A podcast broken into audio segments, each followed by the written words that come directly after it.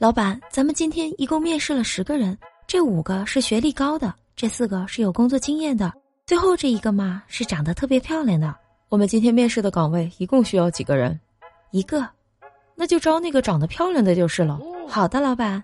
你好，我是锦鲤畅畅，今天我们来聊一聊长得漂亮在职场当中到底算不算优势？要我说呀，这长得漂亮不仅仅在职场当中算作是优势。在哪儿，它都算是优势啊。有调查显示，长得漂亮的人往往会更受欢迎，会给人带来更多的愉悦感。我的好姐妹小西最近去北大口腔医院看牙，前两次去的时候，每次给她看牙的都是一个老大爷。小西说，本来牙就够疼的了，结果去看牙的时候，再看见那老大爷，那牙就更疼了。这本来想想也是，咱谁牙疼的时候去看牙都不太好受，毕竟一边牙疼着，一边还得躺在冰冷的床上，努力的张大嘴巴，任医生在我们的嘴巴里面动来动去啊，那种感觉真是一点安全感没有，好像就是任人宰割一样。可是当他第三次去看牙的时候，老大爷竟然带了一个实习生，而且这小哥哥即使戴着口罩，也掩盖不住他的高颜值。小西说了，那一天的看牙经历对他来说简直就是一种享受，而且当时他还特别的嫌弃今天这牙怎么就看得这么快呢？后来在他再去复诊的时候，他就起了个大早，给自己化了个全妆，结果万万没想到，他去的那天实习生不值班，姐妹真是好一通心疼啊！浪费了多少的化妆品呢？而且这长得漂亮，在招聘的时候是特别吃香的。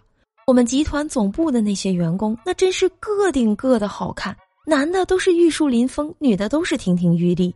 我深刻的怀疑，我们领导在招聘的时候一定有一个硬性标准，那就是颜值得高。难怪我只能去子公司，去不了总部，原来是输在了颜值上。而且在面试的过程当中，不仅仅面试的人长得好看有优势，就连面试官长得好看，那对公司也是加分的。我一特好的哥们儿去一家公司面试。结果他一进会议室就被那面试官小姐姐的颜值给深深的吸引住了。